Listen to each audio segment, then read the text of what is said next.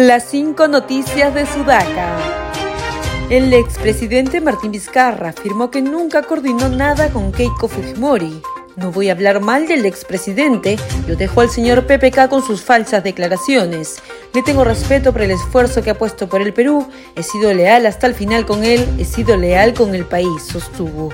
Mario Vargas Llosa fue incorporado este jueves como miembro a la Academia Francesa aprovechó para agradecer a Francia la enorme paradoja de que fuese esa nación la que le ayudó a sentirse un escritor peruano y latinoamericano, dijo en su discurso la sede del Instituto Francés, vestido con el tradicional traje bordado con hojas de olivo. La comisión permanente sesionará mañana a las 10 de la mañana para debatir la denuncia constitucional presentada por la fiscal de la Nación contra el expresidente Pedro Castillo. La denuncia suscrita por la doctora Patricia Benavides alcanza también a varios exministros por los presuntos delitos de organización criminal y colusión.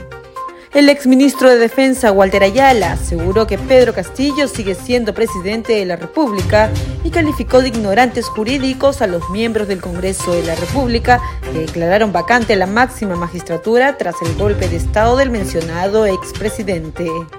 El titular de la cartera de defensa, Jorge Chávez Cresta, pidió al Congreso retomar las acciones y las decisiones en bien de nuestro país.